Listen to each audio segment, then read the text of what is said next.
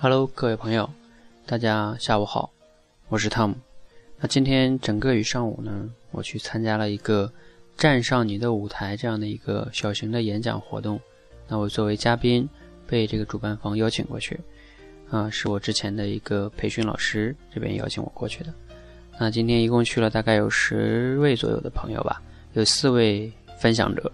OK，那他们讲完了呢，我们会对他进行一些点评。然后其他人还会再讲，然后再点评。OK，那整个这过程中呢，我发现了一些，呃，比较共同的这四位，差不多应该是算七位演讲者的一些共同的问题哈，可以给大家简单分享一下。其实最主要的一个比较通，主要的一个问题，大家都有的应该是，就是你讲的这个话题的这个主题是否突出？你到底要讲什么？你想清楚了吗？还是说你就上去？嗯，准备的也很乱，然后呢，素材也很乱，然后上去也不清楚自己要讲什么，本来就紧张，就越讲越乱。OK，叫主题是否突出？然后呢，第二点问题就是说，当你主题确定了之后，你去筛选一些，呃，一些事件、故事也好，或者说案例也好，你去来去证明你这个主题的时候，你你这个故事筛选的怎么样？也要有侧重点，那这个也很重要，就叫。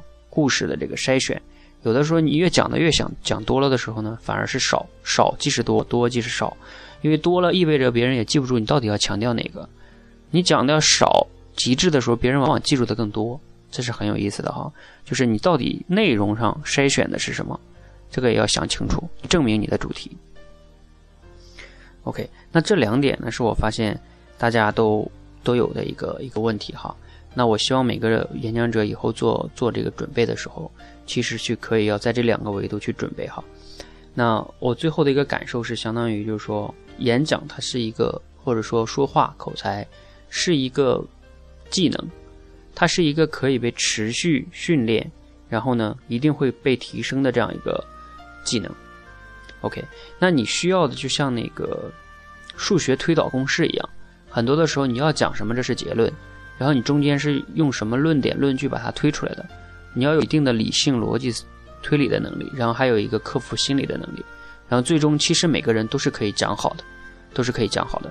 OK，那今天呢关于这个话题呢，我就分享了一个两个共同的问题，还有一点我的感受哈。OK，那一会儿我会再分享一些，就是每一个人一些细节哈，今天在演讲上的一些细节，可以把它呈现给大家。谢谢大家。